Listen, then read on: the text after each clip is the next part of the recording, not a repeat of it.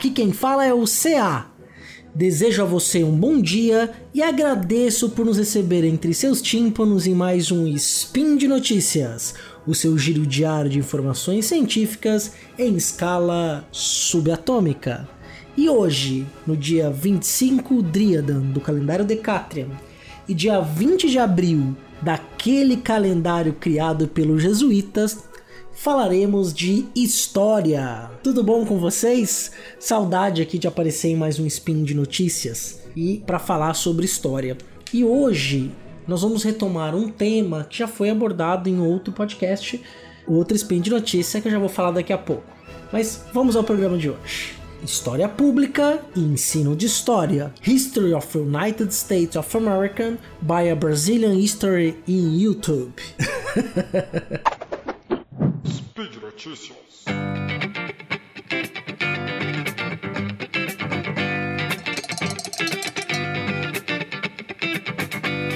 Vamos começar aí pela nossa primeira notícia, né? Que é a História Pública e Ensino de História. Mas antes, como já tinha anunciado agora há pouco tempo, no Spin de Notícias, número 732 do dia 7 de manhã ou do dia 12 de novembro de 2019, foi publicado o spin intitulado O que é História Pública, apresentado por este humilde que vos fala. Né? Neste spin, é, eu apresentei ali o conceito principal de história pública, que eu vou discutir algumas coisas ao longo é, da apresentação desse spin de hoje, acrescentando um conceito que é muito importante na questão da história pública. Então eu recomendo que você pode ouvir esse primeiro, depois volta lá e ouve, mas se quiser ouvir o Spin número 732, dia 7 de manhã, ou do dia 12 de novembro de 2019, escute primeiro.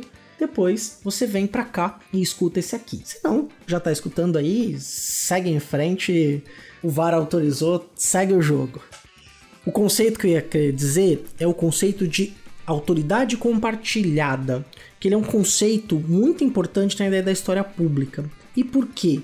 Porque quando a gente pensa numa história que é produzida para o grande público e pelo grande público, por elementos não necessariamente o historiador da academia, quando o historiador vai produzir uma história junto com o público, ele é obrigado a compartilhar a sua autoridade na produção daquele conhecimento. Não obrigado, porque a história pública compartilha da ideia de que as pessoas também constroem narrativas históricas. Essas narrativas históricas podem e devem ser trabalhadas pelo historiador.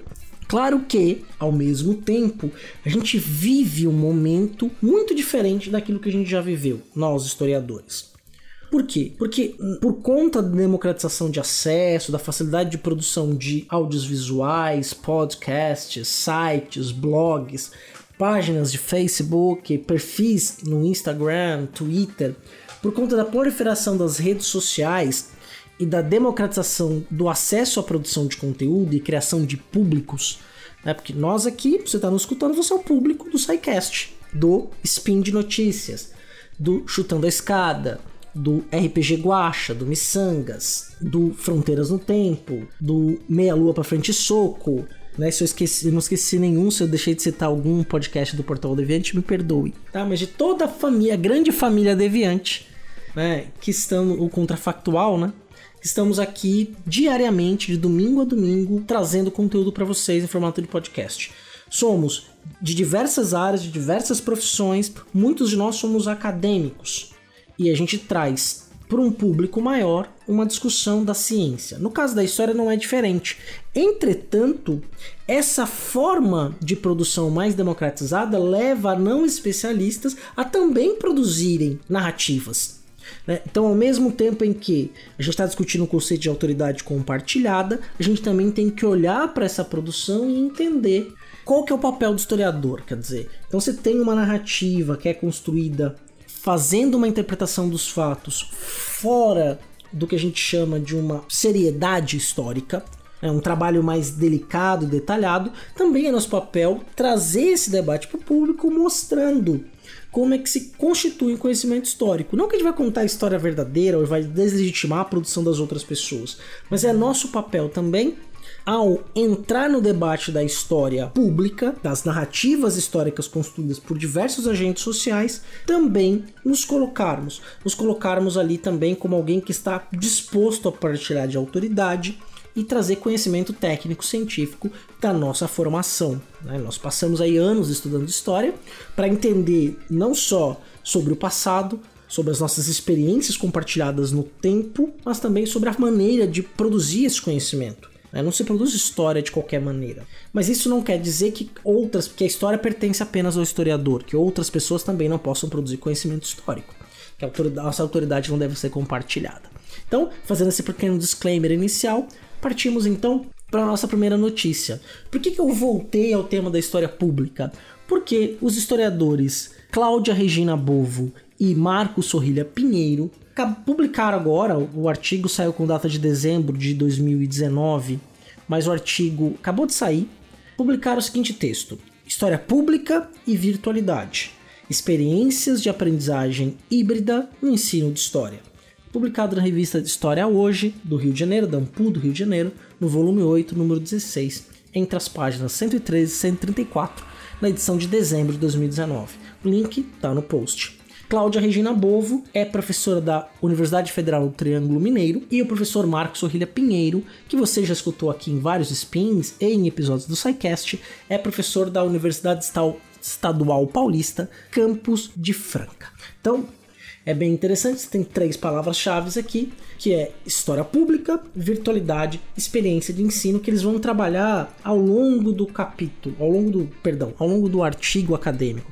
O artigo de fácil acesso, de fácil entendimento, mas não quer dizer que ele seja um artigo raso, pelo contrário, ele traz um aprofundamento na discussão, ele acrescenta e faz a discussão ir para frente, porque é assim que se produz conhecimento científico. Para quem gosta de um bom texto escrito por historiadores refletindo sobre as suas práticas e também sobre ensinar história, é um texto altamente recomendado só como síntese, né? Eles partem de uma reflexão sobre o novo papel do professor e da escola nessa sociedade, né, que está em processos de transformação sociais também, né? Ao mesmo tempo em que não só a escola, mas como a produção de conhecimento e o consumo de informação são cada vez mais frenéticos na modernidade. Então, mais ou menos, uma reflexão sobre o novo papel do professor e da escola em um processo de transformações sociais de produção e consumo de informação frenético da modernidade.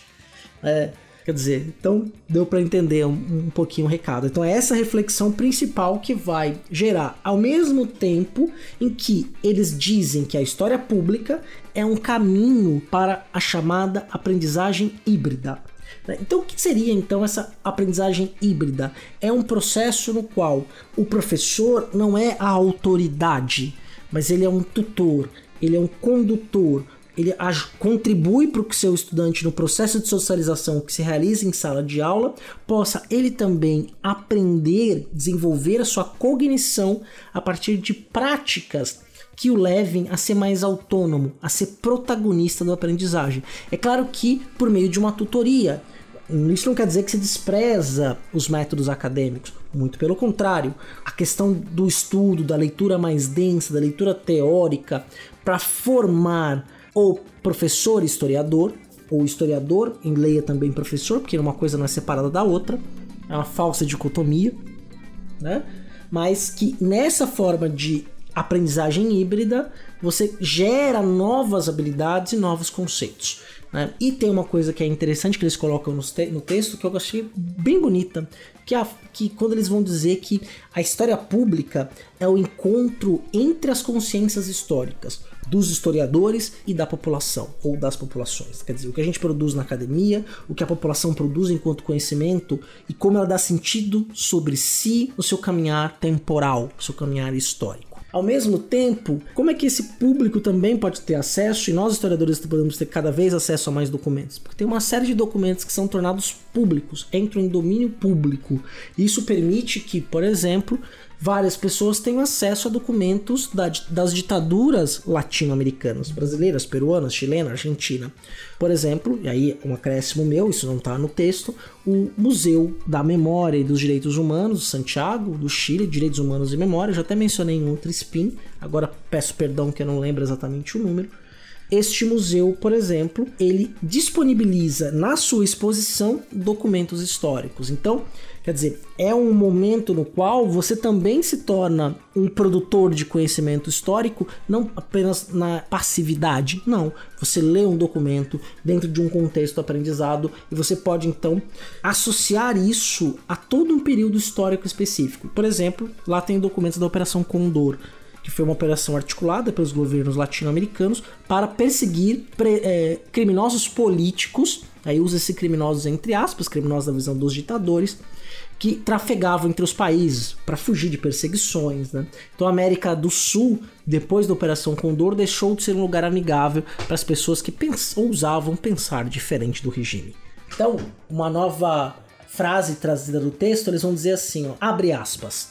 A história pública passa a ser vista então como um fenômeno que trata diferentes produções históricas extracientíficas como objeto de estudo e, sobretudo, de debate, com a finalidade de encontrar sua contribuição para a formação das populações. Ou, perdão, para, é, com a finalidade de encontrar sua contribuição para a formação histórica das populações. Bom fazer uma correção, né? Então olha que interessante, né?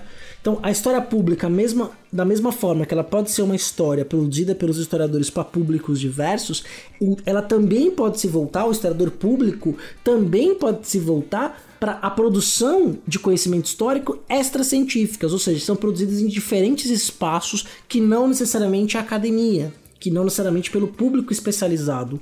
Então, ela é, é um estudo que permite você observar a produção, o consumo e a reprodução dos saberes históricos. E aí, como eu já tinha dito, né, onde eles vão chegar ali à conclusão, é bem interessante o texto, discute essa questão da, da cybercultura, do ensino de história, né, é bem denso, eu não vou falar de tudo no texto, mas um ponto principal, onde chega na última parte do texto, quando eles vão que vai ser intitulado Aprendizagens Híbridas em Ação, na qual tanto a professora Cláudia Bovo quanto o professor Marcos Sorrilha, que escreve aí é, em dupla das diversas parcerias, das múltiplas parcerias que eles realizam ao longo da vida, é isso para mais de 20 anos, é, que levou eles a publicarem esse texto. E quais são as experiências que eles estão relatando? Eles relatam experiências né, que o professor Marcos Sorrilha teve na Unesp e a professora Cláudia Bovo na UFTM no ensino de história, especialmente quando levam uma prática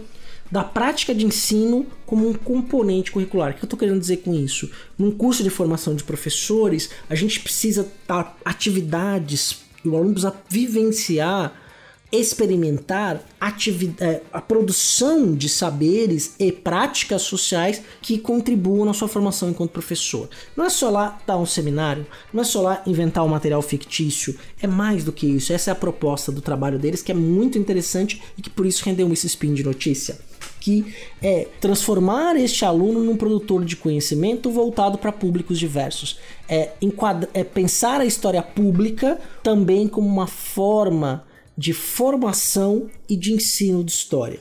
Né? Então, por exemplo, né, essa parte da socialização e teoria chama da, da tutoria, perdão, chama a atenção do casal à medida em que eles é, perceberam que os alunos na forma de produção desses materiais os procuravam com muitas perguntas, com muita participação e aí eles percebiam que aquele espaço da aula reservado para discutir esses projetos era um espaço de muita socialização e tutoria dentro da metodologia da aprendizagem híbrida. Por isso, aprendizagens híbridas em ação.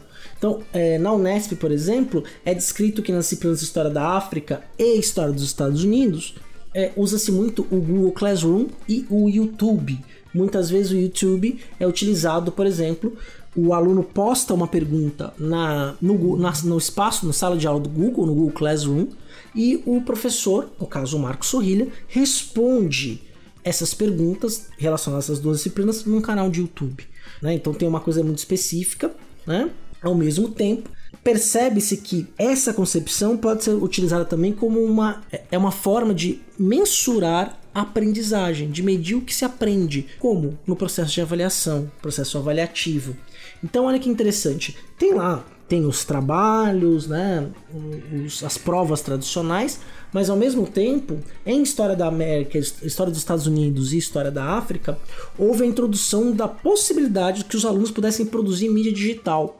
Eu cheguei a ver alguns trabalhos incríveis, né, de é, é, perfis no Twitter, no Instagram, canal de YouTube, podcasts, né, dentro de um tema livre relacionado à história dos Estados Unidos e história da África. Ou seja, temas que não necessariamente foram tratados nas aulas, o aluno, o grupo de alunos ou, o aluno individualmente, mas eh, se eu não me engano esse trabalho que ele faz é em grupo, não está claro no texto, mas por eu conhecer o trabalho eu sei que é feito em grupo, faltou isso no texto, uma pequena crítica, né? o, eles conseguem produzir ou completar coisas que os interessam na né, bibliografia acadêmica, é, fazendo essa leitura, reconfigurando, adaptando para uma linguagem de novas mídias, mídias digitais, que levam aprendizados, tanto deles quanto do público que pode consumir essa informação. Então, vira isso um instrumento de avaliação, na qual o aluno está produzindo ao mesmo tempo. Então, a avaliação não como você sabe marcar o X ou você sabe a resposta correta. Não, é estou fazendo, estou produzindo e nesse processo estou aprendendo. Então, é um processo avaliativo, que a avaliação não pode ser vista como o ponto de chegada, o ponto final, ela tem que ser vista como parte do processo. Né? Então é bem interessante nisso, né? E a professora Cláudia Bovo, na UFTM, tem é, a experiência dos medievalismos contemporâneos, na qual partem de bases é, acadêmicas, de, dos textos dos medievalistas, e vão produzir conteúdos midiáticos pensando o medievo nos dias atuais. Né? Então vão analisar a questão do cinema, das representações do medievo no cinema, da maneira como a gente encara o medievo como sinônimo de atraso. Né? Até a professora Cláudia Bovo, no, no episódio do Fronteiras no Tempo sobre história medieval, ela comenta isso. Né? Isso ficou muito marcado é, em mim com este comentário de como a gente associa o atraso, a negatividade à história medieval, à Idade Média né? Sem perceber as. tá falando de mil anos de história, não é mesmo? Sem perceber as nuances desse período, as riquezas dele, né?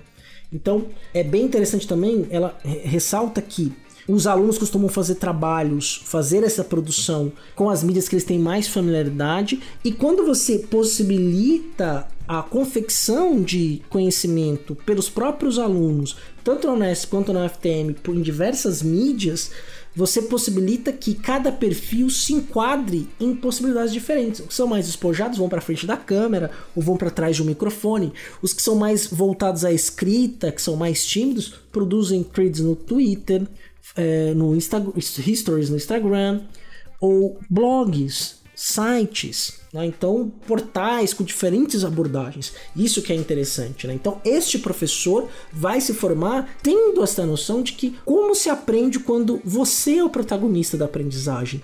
Essa é a grande pegada das aprendizagens híbridas. E é essa a contribuição que o texto traz. Né? Então, vamos aí para nossa próxima notícia, última para fechar. Essa vai ser rapidinho.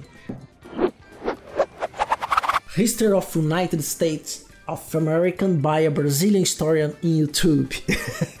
é, eu fiz a brincadeira em inglês, tá, gente? Mas na verdade o canal é, é, Eu vou falar de um canal do YouTube que é um canal do professor Marcos Sorrilha. Você pode procurar lá, tem um link no post, mas Marcos Sorrilha. Marcos Sorrilha faz parte da equipe do SciCast, apresenta Spin de Notícias, né? professor de História da América e História da África da Universidade Estadual Paulista. E ele tem um canal sobre história e política dos Estados Unidos. Eu vou falar para vocês, aprendi demais acompanhando os vídeos deles e também o podcast, que é o IPA, sobre o processo eleitoral americano, sobre a história da construção desse processo eleitoral e o Marcos apresenta vídeos curtos, uma linguagem fácil, é muito agradável de ouvi-lo e isso é um exemplo de um historiador acadêmico lidando com públicos maiores, né? quer dizer, com a história pública. É um excelente exemplo. A professora Cláudia Bovo também no Instagram, ela no Instagram, no Twitter, compartilha, é, faz stories, faz threads sobre. No Twitter faz as threads sobre é, produção de divulgação científica da história sobre história medieval. Então, uma série de podcasts que ela indica, é, de páginas, de é, filmes. Então, você tem aí tanto a professora Cláudia Bovo quanto o professor Marco Sorrilha, produzindo e levando o conhecimento acadêmico para públicos diversos. Recomendo aí, vai lá, é, acessa aí pelo link o canal, se inscreve, aperta o sininho, curte lá o canal do Marcos Sorrilha, porque é conteúdo de primeira qualidade. Isso eu garanto, eu assino embaixo, pode confiar em mim, não tô vendendo, não tô, não tô fazendo propaganda enganosa aqui. Vocês podem confiar no que a gente está dizendo. E por hoje é só. Lembro novamente que todos os links que eu comentei aqui estão no post, tanto do artigo quanto do canal do YouTube. Vai lá no final do post, deixe seu comentário, faça um elogio, uma crítica uma declaração de amor, manda um beijo pro papai, pra mamãe e para você.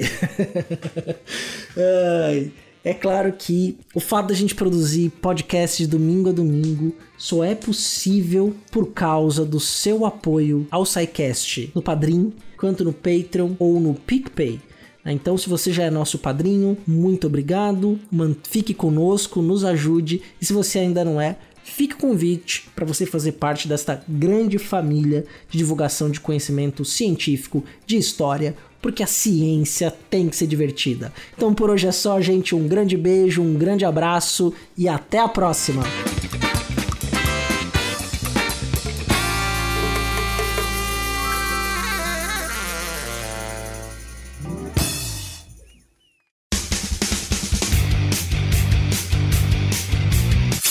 Cortes, edição de podcast.